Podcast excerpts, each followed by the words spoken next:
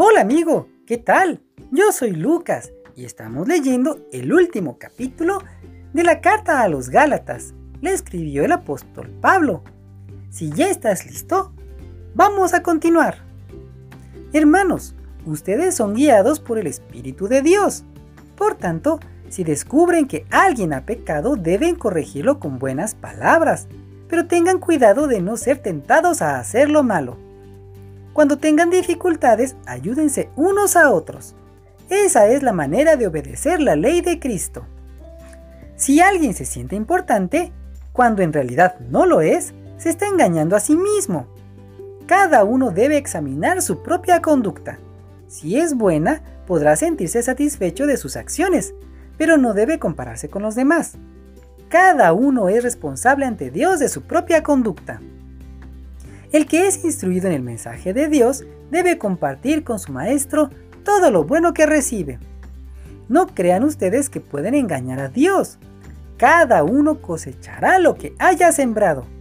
Si seguimos nuestros malos deseos, moriremos para siempre, pero si obedecemos al Espíritu, tendremos vida eterna. Así que no nos cansemos de hacer el bien, porque si seguimos haciéndolo, Dios nos premiará a su debido tiempo. Siempre que nos sea posible, hagamos el bien a todos, pero especialmente a los seguidores de Cristo. Esta parte la escribí yo mismo. Fíjense, que les escribo esto con letras bien grandes. Los que quieren obligarlos a circuncidarse solo desean quedar bien con la gente. No quieren sufrir por anunciar el mensaje de la cruz de Cristo. Ellos están circuncidados, pero no obedecen la ley de Moisés. Lo único que desean es que ustedes se circunciden, para luego decir con orgullo que ellos pudieron convencerlos de circuncidarse.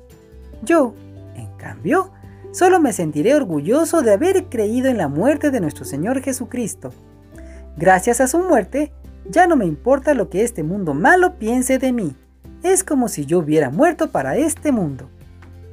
En realidad, no importa si uno está o no está circuncidado, lo que sí importa es ser una persona distinta. Que Dios dé su paz a los que viven así y que muestre también su bondad para los que son suyos. De ahora en adelante, que nadie me cause problemas.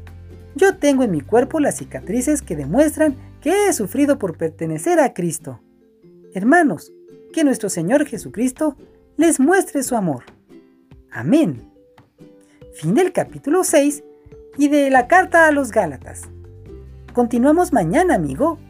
Bye.